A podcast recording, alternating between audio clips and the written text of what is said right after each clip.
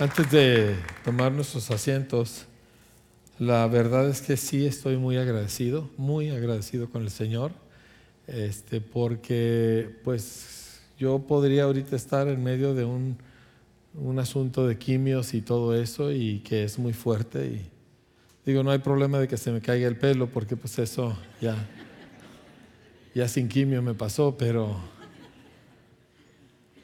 pero cuando yo oigo de parte del doctor, dice el 85% de los casos diagnosticados, todos se mueren.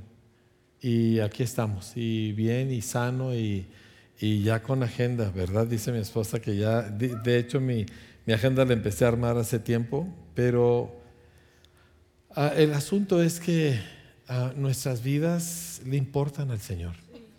Y eso es extraordinario. ¿Cómo que Dios se preocupa y, se interesa por mí? Y así es. En lo pequeño y en lo grande, en lo temporal, en lo eterno, nuestras vidas le importan a Dios. Y nosotros queremos vivir en esa realidad. Está bien. Por eso no tenemos que andar todos histéricos en esta vida, porque lo que le dijo mi hija Rebeca a Tita, le dijo, mamá, dice, cuando tú te subes a un avión, ¿verdad que te duermes? Tú no vas a, ay, está nervioso el piloto y ay, le movería la palanca y ay. No, tú te duermes. ¿Por qué? Porque el piloto se encarga del avión y el Señor se encarga de nosotros. Amén. Denle un aplauso al Señor. Bien merecido.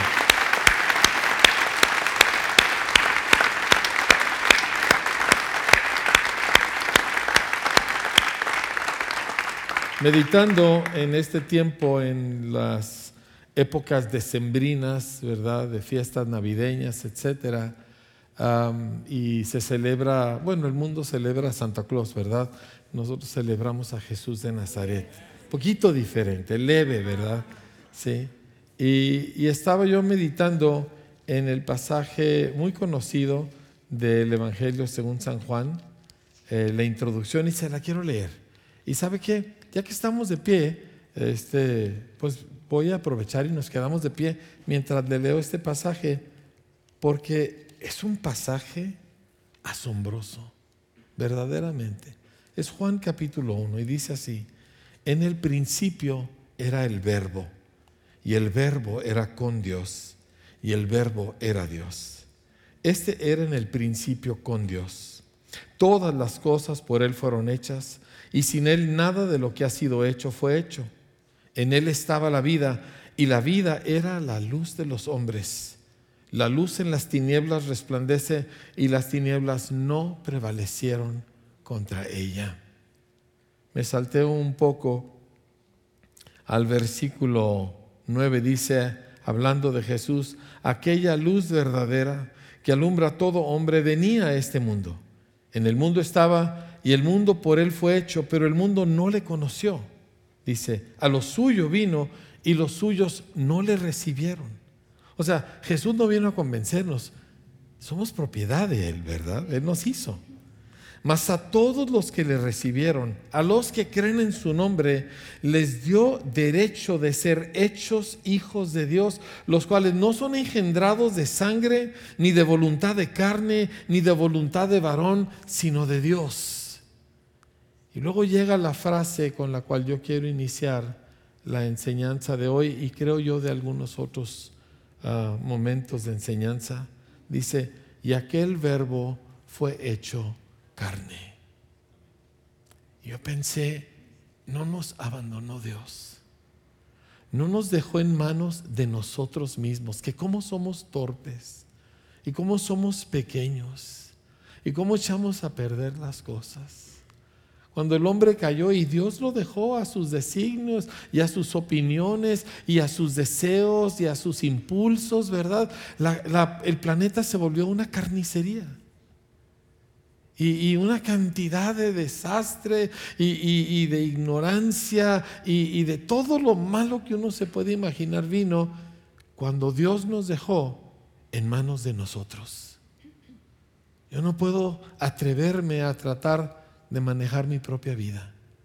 Yo no puedo atreverme a, tratar de dirigir mis propios pasos porque yo voy a empequeñecer mi vida, voy a eh, estropear mi vida y la de muchos a mi alrededor. Sí, pero, pero no nos dejó solos. Vino a nosotros. Y no fue simplemente algún Dios allá como creen las religiones que aventó un favorcito aquí y otro favorcito allá. No, Él vino y se hizo uno de nosotros. Tomó carne humana, nació a través de una jovencita, tres kilos como pesan la mayoría de los bebés, ¿verdad? Vivió la vida que vivimos nosotros, sufrió las cosas que sufrimos nosotros. O sea, Él no vino, Él no aventó un favor, Él entró en nuestra humanidad y nunca se va a salir. Y Él hasta el día de hoy vive en un cuerpo humano. Jesús no es una especie de nubecita en el cielo. Él tiene un cuerpo físico que tiene hoyos en sus manos y, heridas en sus pies y en su cabeza de lo que Él sufrió en nuestro lugar. Y Él vive eternamente como un ser humano, como nuestro hermano mayor, el primero resucitado de entre los muertos y no resucitado como una especie de vaporcito, en cuerpo físico resucitó y vive para siempre así y nosotros un día vamos a resucitar así como resucitó Él. ¡Wow! ¡Qué increíble familia!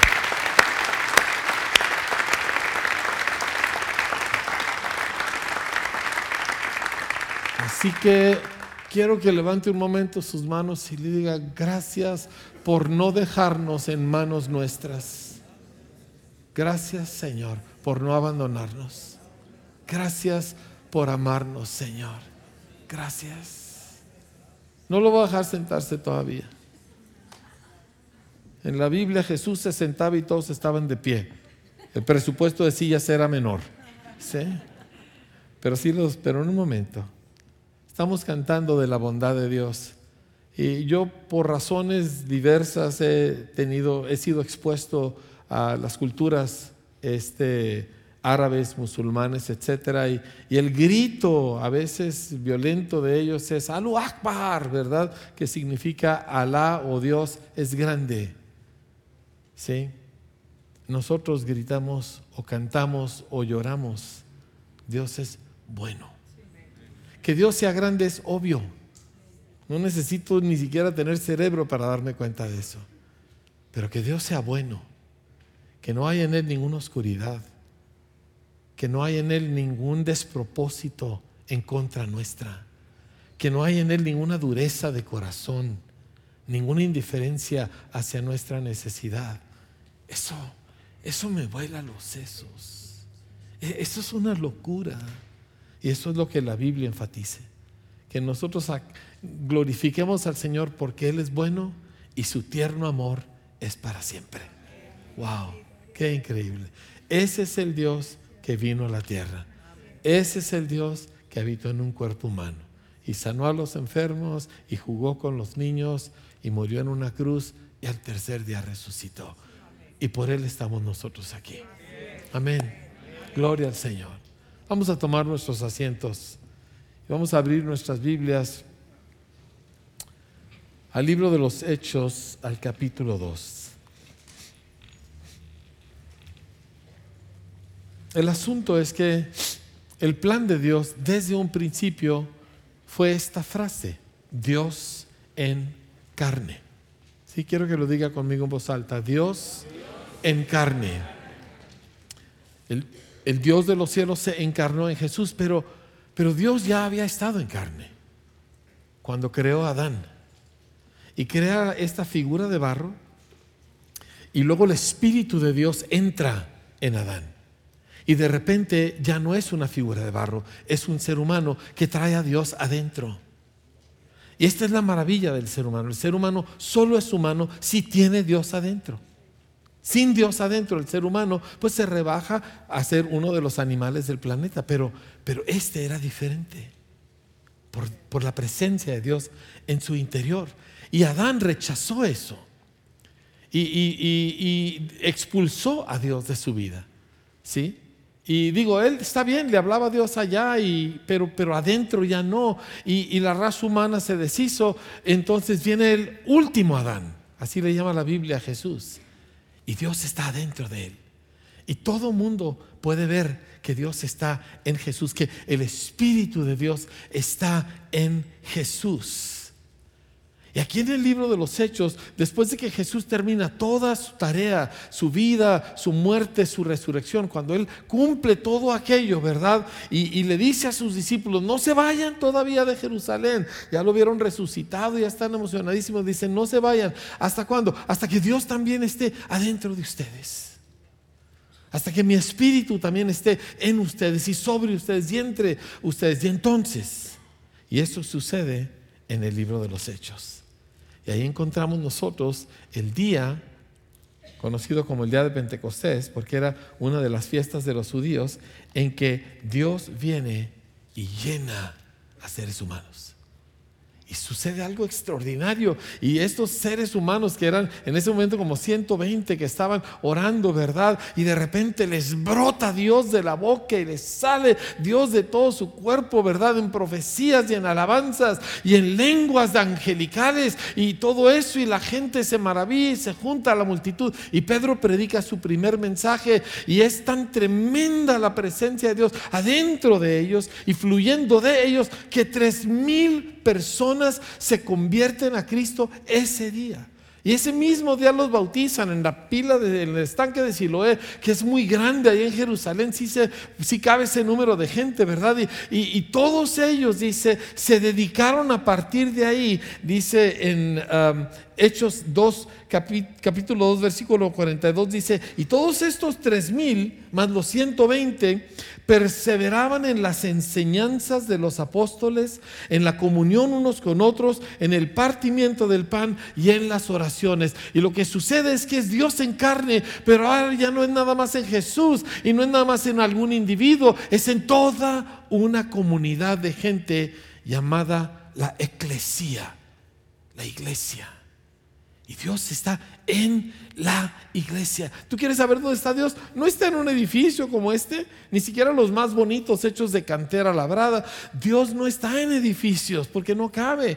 Dios ha hecho su habitación en la iglesia. Así como habitó en Jesús, ahora en el cuerpo de Cristo.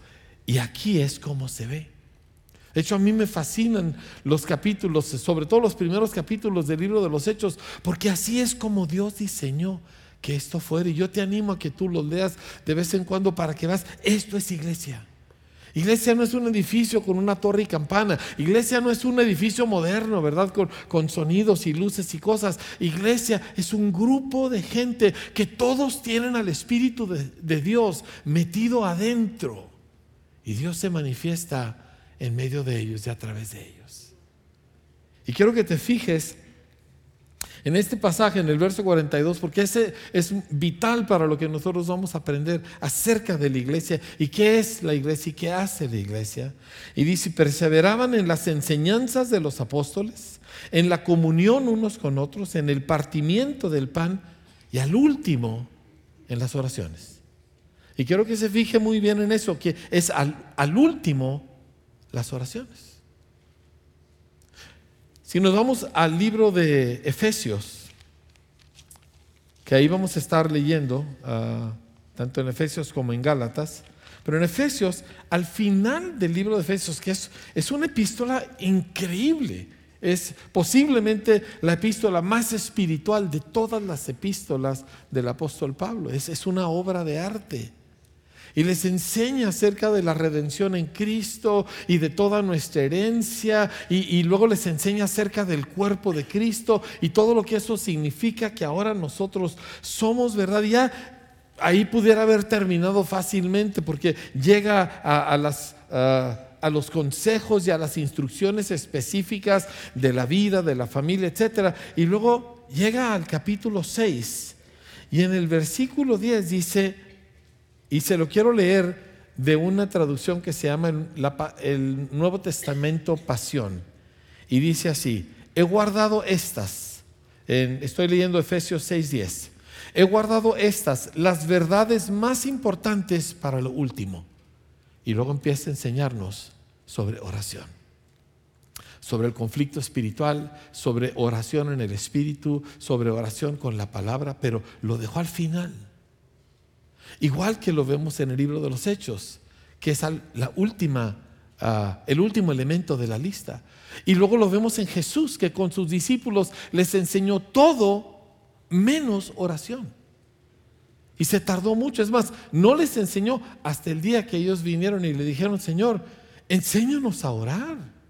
Y se lo dijeron porque vieron cómo oraba Él. Y vieron que las oraciones de Él eran muy diferentes y producían resultados muy diferentes a las oraciones de ellos. Y quiero tomar un pequeño paréntesis al respecto porque esto es vital. Todo el mundo cree que sabe orar y todo el mundo cree que puede orar. Esa es una de las mentiras más grandes de este planeta, porque no es cierto, como vamos a ver un poquito más adelante. ¿Sí? Pero por cuanto todo el mundo cree que sabe orar y todo el mundo cree que puede orar, por eso Dios siempre se espera hasta el último para enseñarnos sobre oración. ¿Por qué? Porque tenemos que darnos cuenta que no sabemos orar, que ni idea tenemos de qué es oración. Y en estos últimos meses que la pastora ha estado impulsándonos a orar, hemos visto cosas maravillosas. Yo, yo le hago una pregunta muy sencilla y yo quiero animarle a que usted no falte a las oraciones de las seis y media de la mañana, que encuentre, averigüe la manera de conectarse. Dice, yo no sé, pídale a un niño de seis años, ellos siempre saben cómo conectarse. ¿Está bien? Pero aquellos de ustedes, ¿cuántos de ustedes estuvieron en la oración de Vicente, de nuestro amigo de Francia, Vincent Fernández? Levante su mano, sí, sí, sí. ¿Qué cosa de oración? O sea, sentías que estabas ante algo sagrado. ¿Cuántos estuvieron en la oración de Eduardo Auli? ¿Sí? Igual, o sea, qué belleza, qué pureza. Yo, él me dijo, oye, tomé demasiado tiempo, yo quisiera que se hubiera quedado otras cuatro horas. Una belleza de espíritu, de, pureza, de conexión con Dios en todo su ser. Y ahora que compartió y oró con nosotros eh, eh, Rebeca eh, Myers, wow. O sea, ¿qué cosas, de, de qué planeta son estas gentes? Pues son carne igual que nosotros, pero traen a Dios adentro. Y ahí, y solo desde ahí, puede haber genuina oración. Así que vamos nosotros a despojarnos de todas las ideas que teníamos acerca de oración, porque no son acertadas. De veras, no lo son. Deséchelas. Y vamos a aprender de Jesús y como iglesia, cómo se ora. ¿Está bien? Muy bien. Pero entonces, nace la iglesia, ¿verdad? Pero toda la enseñanza de oración viene después de que se arma la iglesia. Eso es lo que vemos en Efesios. Pablo les enseña todo lo que la iglesia es y luego les puede enseñar oración, no antes. Déjeme, le leo un par de cosas al respecto y luego volvemos a esto. Nada más termino con un detalle, ¿sí? Jesús, todo lo que hizo, uno pensaría, está sentado, ¿verdad?, en una especie de Cancún espiritual, descansando de todas sus labores, pero la Biblia dice en en Hebreos 7:25 que Él ahora vive para interceder por nosotros. O sea, todo lo que Él hizo lo preparó para ser nuestro gran sumo sacerdote que dedica su eternidad a orar. Y yo no creo que para dedicarle, por lo menos ya lleva dos mil años orando, ¿verdad? Yo no creo que mi estilo de oración eh, sostendría a alguien por dos horas, mucho menos dos mil años. Entonces hay mucho que descubrir. ¿Está bien? Sí. Y es aquí, la iglesia del Dios viviente, la casa, la habitación de Dios. Ahora, algunas cosas acerca de oración que quiero empezar, no, no voy a tocarlas todas obviamente, pero necesitamos entender aquí en Efesios 12 precisamente que nosotros tenemos un gran conflicto en el ámbito espiritual. Dice así, este versículo 13. Ah, Dice, por tanto, tomen toda la armadura de Dios para que puedan resistir en el día malo y habiendo acabado todo estar firmes. Y nos habla de un tremendo, tremendo conflicto en el ámbito espiritual, el gran conflicto de la raza humana. Mire, todo el mundo venimos al Señor pidiéndole ayuda, ¿verdad? Ay Señor, estoy enfermo, ay Señor, X cosa, ay Señor, mi situación económica, mi hijo que se me perdió, ¿verdad? Mi, e, etcétera. Y estas son válidas, son peticiones válidas. ¿Por qué? Porque, pues, ¿a quién tengo yo en los cielos sino al Señor, verdad? Pero, diga conmigo, pero. Yo acabo de tener cáncer. Cáncer asusta a mucha gente. Pero un cáncer no es lo más importante en esta vida. Esto es lo más importante. Este conflicto espiritual que ciega a los hombres, que pierde a los seres humanos eternamente. Esto es el conflicto espiritual. Esto es lo importante de la oración. ¿Puedo orar por un enfermo? Claro que sí, Jesús lo hizo todo el tiempo, pero no era lo principal, ¿verdad, iglesia? Y nosotros queremos aprender que este conflicto es el punto principal y que el Señor quiere llevarnos a nosotros a triunfar. O sea, para Dios triunfar sobre el diablo no sería un problema. O sea, pues es verdad como los aparatos esos que, que achicharran las moscas. Pero el asunto es que Dios nos quería a, nosotros en su victoria. Que, que Él venza al diablo, pues, no pasa nada, no es problema. Pero que Él nos llevara a nosotros a vencer a la muerte, a vencer al pecado, a vencer las tinieblas, a nosotros ser parte de esa victoria. Esa es la maravilla. Así que eso es donde tú te encuentras. Si tú estás en Cristo y tienes 60 años en Cristo, tienes 6 días en Cristo, tú estás en medio de un enorme conflicto espiritual y necesitas adiestrarte para ello. La primera fase de este conflicto la encontramos nosotros en Gálatas capítulo 5. Quiero que me acompañe ahí. Es solo una página atrás de donde estamos en Efesios. Gálatas 5, versículo 16. Y se lo quiero leer de la nueva versión internacional. ¿sí? Porque es muy importante que entendamos esto capítulo 5, verso 16, Pablo les escribe y les dice, así que les digo, vivan por el Espíritu y no seguirán los deseos de la naturaleza pecaminosa. Porque esta, la naturaleza pecaminosa, desea lo que es contrario al Espíritu. Y el Espíritu desea lo que es contrario a la naturaleza pecaminosa. Y las dos se oponen entre sí, de modo que ustedes no pueden hacer lo que quieren o lo que quieran. Esto es algo muy, muy fuerte porque este ámbito del conflicto espiritual empieza a nivel interior, a nivel interno, y tiene que ver con el espíritu versus mi humanidad. Ay, dice, pero ¿por qué mi humanidad? Porque mi humanidad, amados, está contaminada. Tiene cáncer, y es incurable y está desahuciada mi humanidad. dice, pero yo tengo cosas buenas, claro. Pero el problema no es que no haya cosas buenas, es que hay un tumor. ¿Me explico? Y no se puede curar. Y va a terminar invadiendo todo esa naturaleza humana. Así que mi naturaleza humana no es de fiar. Y esta está llena, según Efesios capítulo 4, de deseos engañosos y desea cosas. El problema es que los deseos de mi humanidad contradicen los deseos del Espíritu y los deseos del Espíritu contradicen los deseos de mi humanidad. Me, explico. El resultado es que yo no puedo hacer lo que yo quiera. Tengo que escoger hacer los deseos del Espíritu o dejarme llevar por los deseos de mi humanidad. Pero eso es lo que hizo del planeta un desastre. Los deseos de nuestra humanidad. Y ese conflicto tú lo tienes. Ahora, yo estaba muerto en pecado, ¿verdad? Contaminado por, eh, digo, tenía cosas buenas, pero, pero es, es como una bolsa de manzanas que tiene una o dos podridas. Lo dejas ahí más tiempo, ¿qué le va a pasar a todas las manzanas? Todas se van a podrir. Así es tu humanidad, así es la mía. Pero de repente tengo el Espíritu, a Dios adentro. Tengo a Dios adentro. Y sigo cargando con esta humanidad complicada, pero ahora tengo a Dios, el Espíritu, adentro. Nada más que hay, eso presenta un tremendo conflicto y yo necesito entenderlo. ¿Sí? Les quiero leer otra vez de la nueva versión internacional en Gálatas capítulos 4, versículos 22 y 23.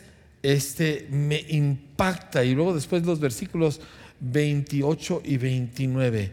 y, me impactó cuando lo leí hace unos días, no me lo he podido quitar. Eh, Pablo le está hablando a los Gálatas que son una iglesia que nació llena del poder del Espíritu, pero luego quiso irse por la fuerza y que no, yo eh, por leyes y reglas y, costumbres y cosas y, básicamente por su disciplina y su, y su decisión y su entereza personal. ¿Me explico? Y entonces Pablo les escribe y les dice, díganme ustedes, versículo 21, los que quieren estar bajo la ley, o sea, que quieren cumplir por sus fuerzas lo que Dios quiere, ¿por qué no le prestan atención a lo que la ley misma dice? ¿Acaso no está escrito que Abraham tuvo dos hijos, uno de la esclava y otro de la libre? Versículo 23 es el clave. El de la esclava nació por decisión humana pero el de la libre nació en cumplimiento de una promesa. Y aquí ves la diferencia enorme de lo que nace de decisiones y de propósitos humanos y de determinaciones y disciplinas y de la inteligencia y lo que nace de una promesa revelada de Dios. Totalmente diferentes las cosas. Nosotros tenemos un conocido en Chihuahua este miembro de una congregación muy querida, y él tiene gasolineras. Y su gasolinera principal tiene un letrero en letras doradas que dice, esta gasolinera es una promesa de Dios. Y me encanta porque su vida económica, su vida empresarial, nace de promesas que Dios le ha hecho. No de que yo soy muy listo y le voy a hacer así, y ya hice una sociedad con fulano y vamos a invertir de esta manera. No, no, no, no viene de una promesa de Dios. Y tú vas a ese y él tiene como tres, por lo menos le conozco tres gasolineras, todas impecables, todas con un trato increíble y todas con litros completos. ¿Sí? Pero todo nació del Espíritu. Voy a volver a leer este pasaje. Dice, el hijo de la esclava nació por decisión humana, pero el hijo de la libre nació en cumplimiento a una promesa. Dice, estas mujeres representan dos pactos. Uno que es Agar, procede del monte Sinaí, es decir, del cumplimiento humano, y tiene hijos que nacen para ser esclavos. ¿Verdad? Pero dice, pero Jerusalén, dice, la celestial es libre. Y de ella hemos nacido nosotros. La iglesia. La iglesia nacida de Dios me, salté un poco al capítulo, mismo capítulo 4, verso 28, y dice, ustedes hermanos, al igual que Isaac, son hijos de la promesa. Usted no está aquí por su esfuerzo, usted no está aquí por su buena intención, usted no está aquí porque usted le echó ganas y Dios sabía que usted en el fondo no era malo. Usted es aquí porque Dios le hizo una promesa a Jesús que lo incluyó a usted. ¿Me entiende? Usted no estaba buscando a Dios. Ay, ¿cómo dice eso? Es que Dios no estaba perdido. ¿Quién estaba perdido? Yo estaba perdido. ¿Quién estaba buscando? Él estaba buscando. ¿Me entiende? Usted está aquí, parte del cuerpo de Cristo, porque la promesa de Dios fue lo que le dio nacimiento. Usted no está aquí por otra causa. Por eso me encanta esa canción. Yo no estoy con Cristo porque yo soy fiel. Yo estoy con Cristo porque Él es fiel. Hace toda la diferencia. Entonces, el asunto aquí es que tenemos esta lucha, ¿verdad? Entre lo que es propio del humano, que nosotros decimos que tiene de malo y todo eso. Y repito, no, no es que tenga de malo, es que está desahuciado. Tiene cáncer no tiene cura tu humanidad ni la mía. Por eso tenemos que resucitar un día, para que esto ya deje de existir. ¿Me entiende? Ahora, ahora que nosotros este, estamos en Cristo, déjeme vuelvo a Efesios capítulo 2, porque aquí tenemos que llegar a la iglesia. Porque esto no es asunto de individuos, ¿sí? Esto es asunto de comunidad. Y nosotros, así como dijo Pablo, que Jerusalén la celestial, que está hablando de la iglesia, dice, nosotros de ella hemos nacido, yo le debo mi vida en ese sentido a la iglesia del Dios viviente. Dice, no se la debo a Cristo. Cristo habita en su iglesia. Cristo no bajó del cielo para hablarme el Evangelio, ni tampoco bajó ningún ángel. ¿Sabe quién me contó el Evangelio? Un miembro de la iglesia del Dios viviente. Ellos me enseñaron, ellos me cuidaron, ellos hasta el día de hoy me sostienen. Esta iglesia, y no porque soy su pastor, sino porque soy parte de. Y no hay nada más valioso en mi vida que la iglesia del Dios viviente. En este planeta no hay nada que se le compare al valor de la iglesia. Gracias a esta iglesia yo no golpeo a mi mujer. Gracias a esta iglesia yo no soy drogadicto. Gracias a esta iglesia yo no ando en toda clase de maldades y perversiones, porque por la presencia de Cristo en la tierra que está en medio de la iglesia, por esa razón yo no soy todas estas cosas. Y cuando yo veo que nosotros dejamos la iglesia para el último, cuando yo veo que nosotros hacemos con la iglesia, hay cualquier cosa y no nos damos cuenta, tu familia no te hizo, y yo tengo familia, doy gracias a Dios, pero la familia no es lo más importante.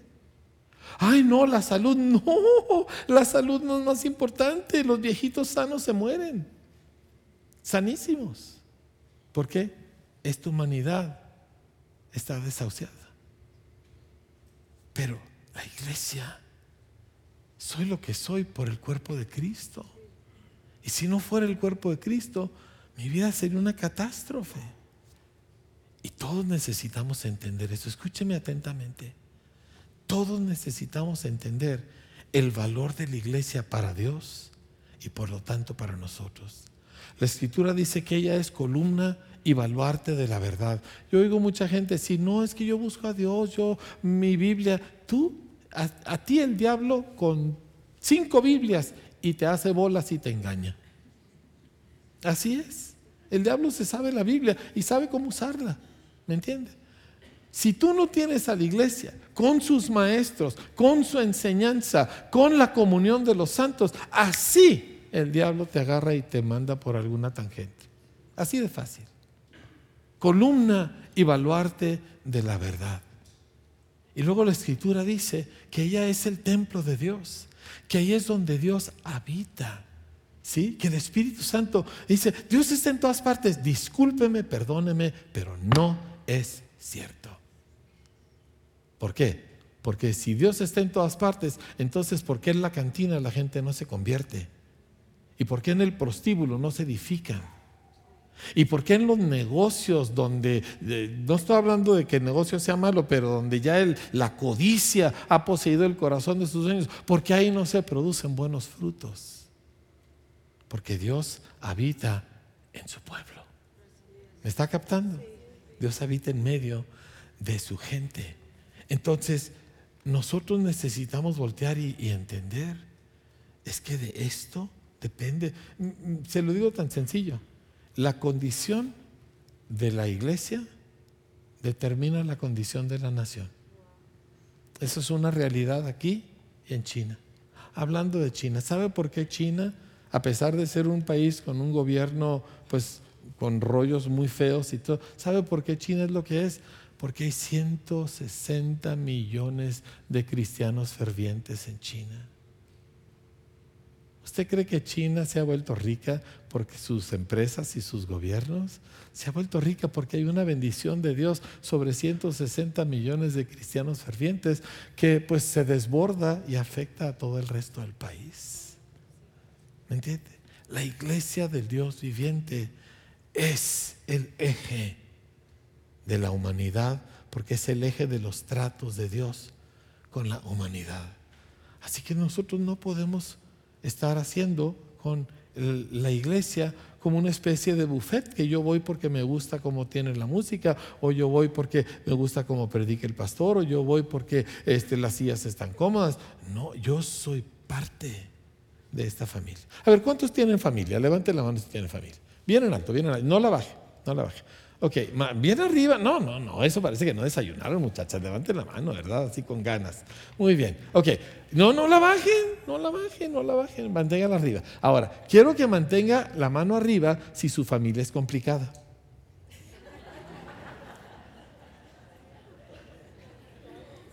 Válgame, nadie bajó la mano. Es más, algunos subieron otra. ¿Por qué no la ha abandonado? Puede bajar su mano. ¿Por qué no ha abandonado a su familia? Porque somos carne, porque estamos conectados. Y la conexión que nos une a nosotros es mucho mayor que la sangre. Porque la sangre con la muerte se acaba, pero el espíritu es para siempre. Así que vamos a ser iglesia y vamos a ser familia por toda la eternidad, para siempre. Pero eso necesita provocar una serie de cambios en cómo nosotros manejamos la vida, en cómo entendemos la vida. Porque suena muy bonito así en concepto, pero ahora necesitamos aterrizar. Volte con su vecino y dígale, vamos a aterrizar. Es más, dígale, enderezate porque vamos a aterrizar. ¿Sí? Como los aviones cuando van a aterrizar. Endereza tu asiento porque vamos a aterrizar. ¿Está conmigo? Cuando Pablo, nomás termino con este otro punto así increíble. Cuando Pablo termina de hacer su segunda oración en, Efesios, que es una oración increíble, absolutamente espectacular, pero termina él diciendo, y aquel que es poderoso para hacer todas las cosas mucho más abundantemente de lo que pedimos o entendemos, según el poder que actúa en nosotros. Diga conmigo, en nosotros. Fíjese que no dice a través del poder de Dios en el cielo, tampoco dice a través del poder de Dios en mí. Dice el poder de Dios en dónde? En nosotros. Dice, a Él sea gloria en la iglesia, en Cristo Jesús. ¿Dónde está todo el objetivo de Dios?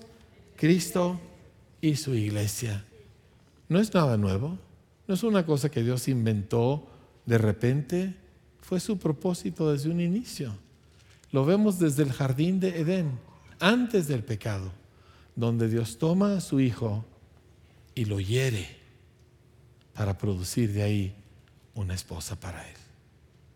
Y luego toma el segundo Adán, a Jesús, y lo hiere para de esa herida sacar lo que será su esposa. ¿Habrá algo más cercano al corazón de Jesús que la iglesia? Nada. Pablo escribió, perdón, el, rey David escribió, en algunos de los salmos al respecto. Yo le voy a leer un par de cosas que él dijo, pero quiero aterrizar esto. Y quiero aterrizarlo a lo que hacemos en concreto. Quiero aterrizarlo a acciones. Quiero aterrizarlo a nuestra vida material. Quiero aterrizarlo a cómo manejamos nuestra interacción con la iglesia. ¿Sí? Porque somos parte de. Y una de las cosas que quiero hablar es precisamente por la, la, época navideña en que vivimos.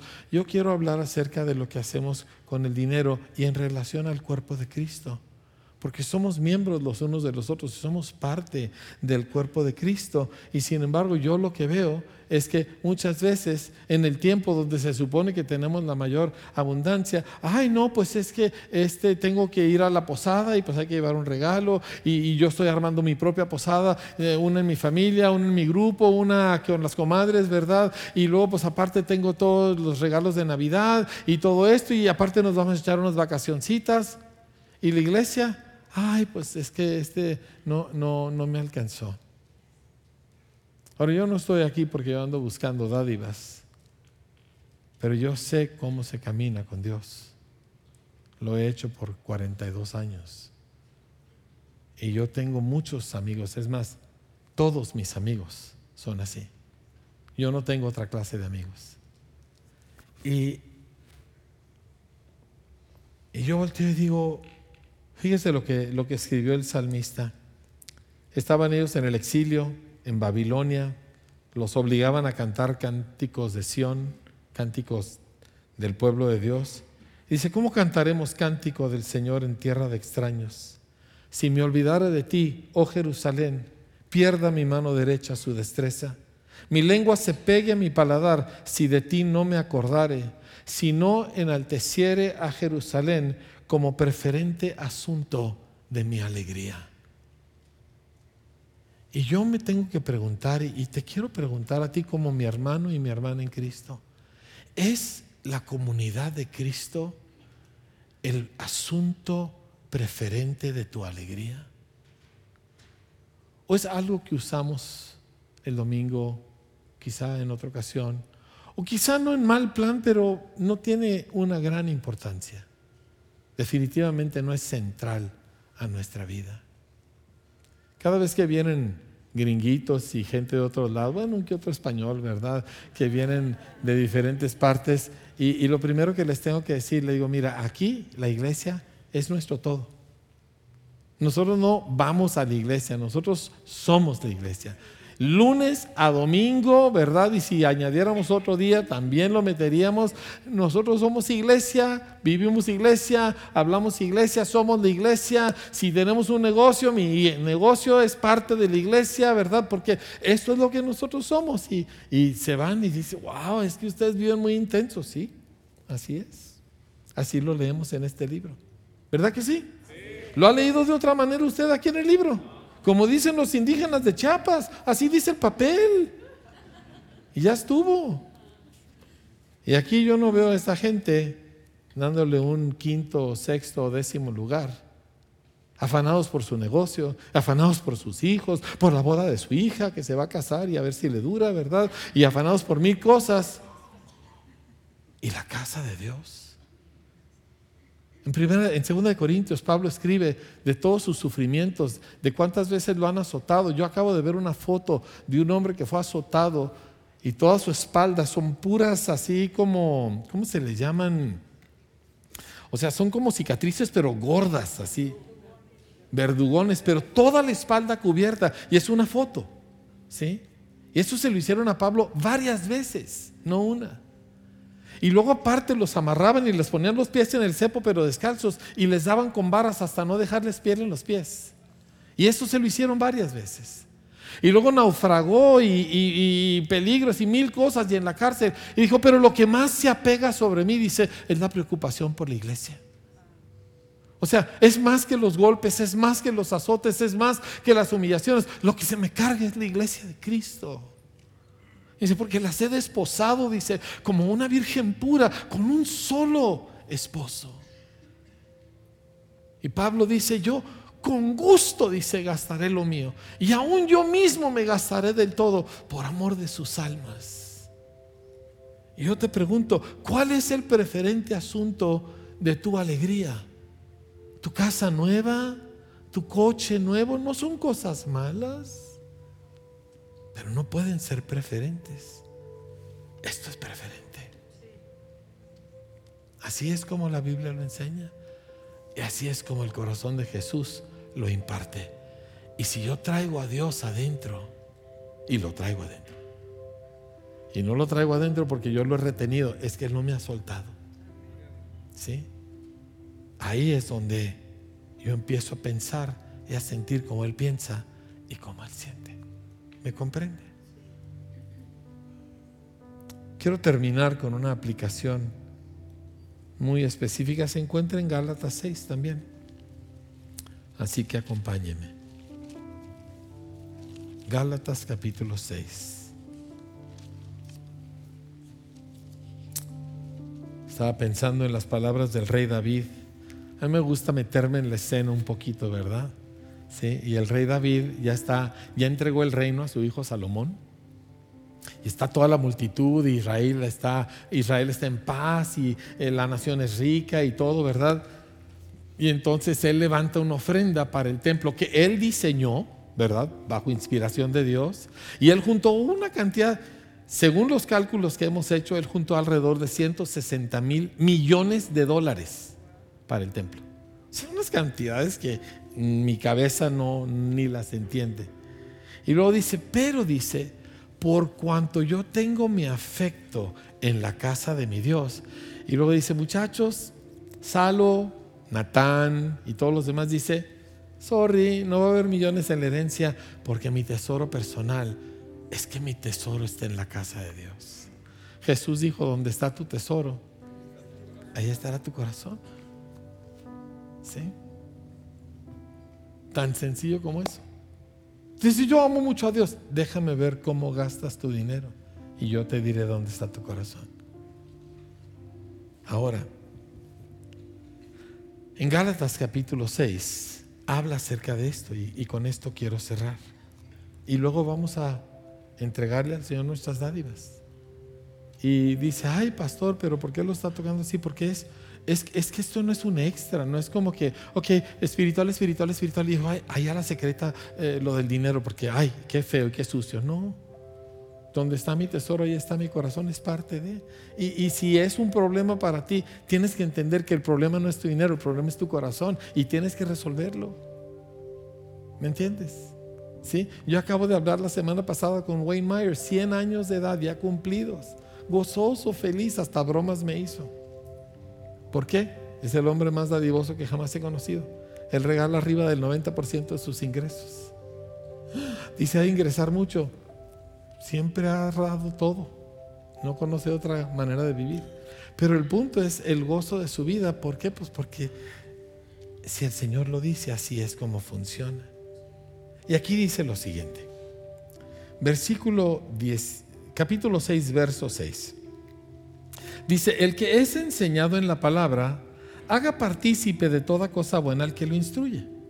Entonces lo primero que nos enseña aquí es que nuestra, nuestro dar va a reflejarse al libro de los hechos, donde veían y ellos traían a los pies de los apóstoles y, eran extremadamente generosos, ¿verdad? Y eso era algo porque había una confianza. Me gusta cómo lo dice eh, nuevamente en la, en la nueva versión internacional dice así, el que recibe instrucción en la palabra de Dios, comparta todo lo bueno con quien le enseña.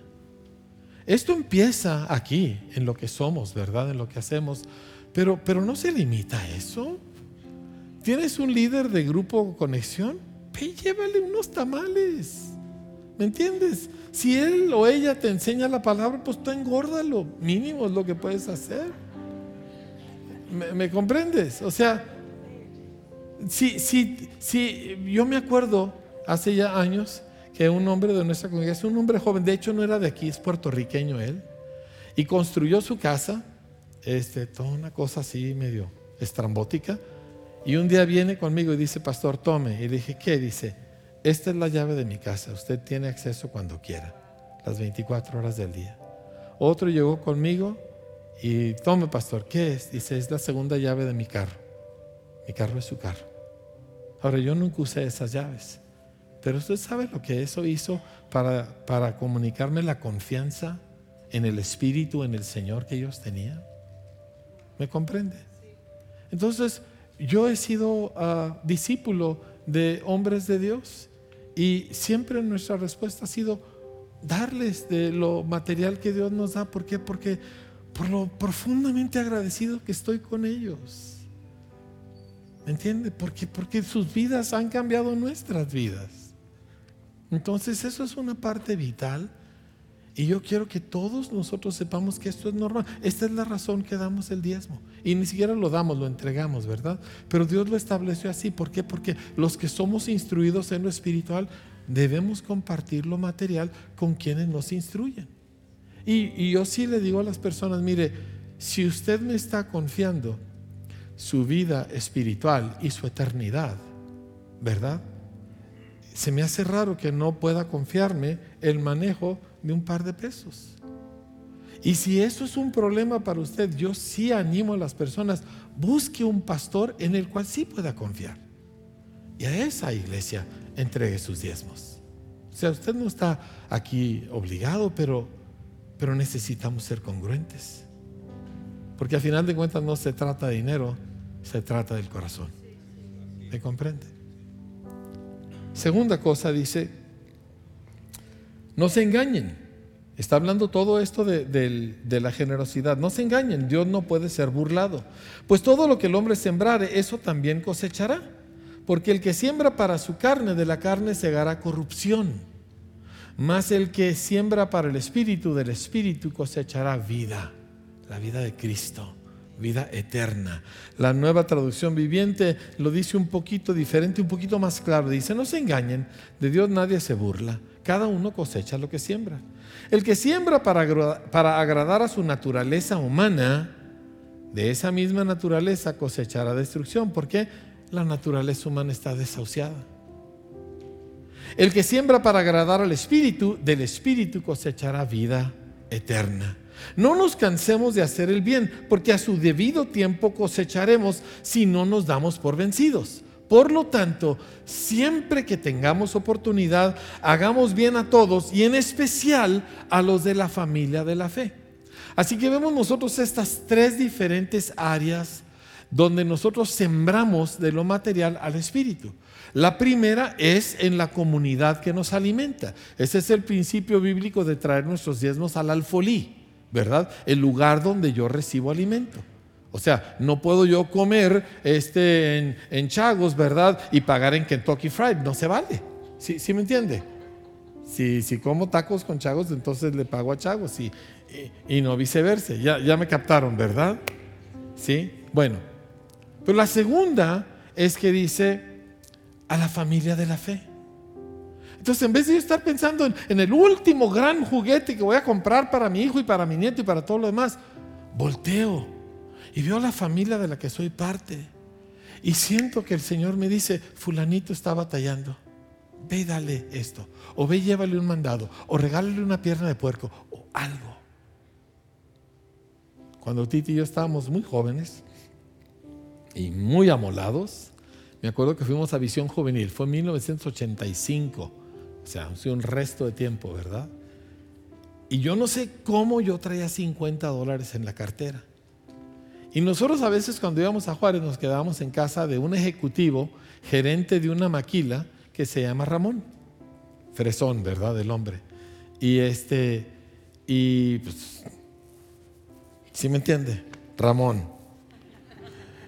Y llegamos nosotros a Visión Juvenil y me acuerdo que veo a Ramón y el Espíritu Santo me dice, dale tus 50 dólares a Ramón. No lo oí audible, pero supe, porque uno no está tonto, uno supe, dáselo a Ramón. Señor, si Ramón me tiene que dar a mí, ¿verdad? Y no 50, 500.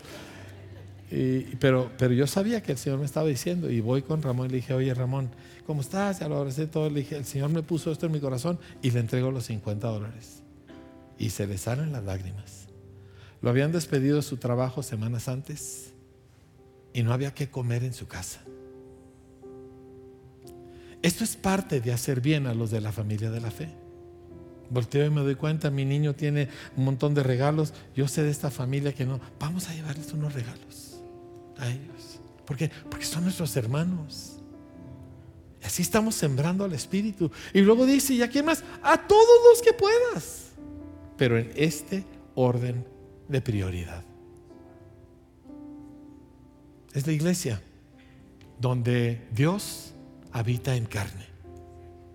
Es el fenómeno más extraordinario del universo, que Dios habite en medio de seres humanos. Que a nosotros se nos dé acceso a Dios Padre. Que Él se manifieste en medio de nosotros. Es la iglesia de Dios viviente. Es el asunto preferente de nuestra alegría. Es donde invierto mi vida, mis hijos, mi tiempo, mi talento y sí, mi dinero. Amén. Así que hoy vamos a entregarle al Señor nuestras dádivas, pero yo quiero desafiarnos. ¿Por qué? Porque estoy cansado que en la Navidad Dios se queda al último, que Jesús se queda al último. Eso me hace una grosería. Y ahí andamos regalando y tirando y luego endeudándonos en la tarjeta del diablo, digo, la de crédito, ¿verdad?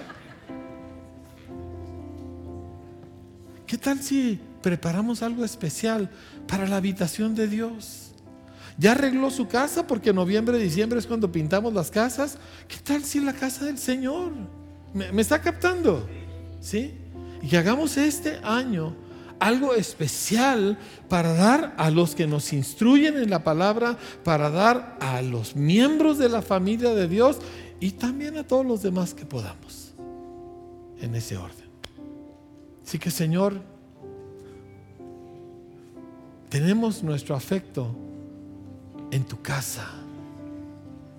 Porque ya no soy huérfano, porque ya no estoy solo, porque me engendraste y me hiciste nacer en familia, en esta familia.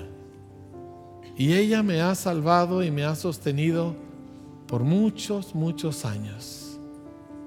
Y yo quiero ser gente agradecida. Y yo quiero, Señor, también ser generoso. Y te pido, Señor, que ahora me ayudes, Señor, a, romper los esquemas de mi cabeza y de mi naturaleza humana que está desahuciada y corrompida. Y pueda yo, Señor, entonces empezar a sembrar al Espíritu, a hacer lo que agrada al Espíritu de Dios.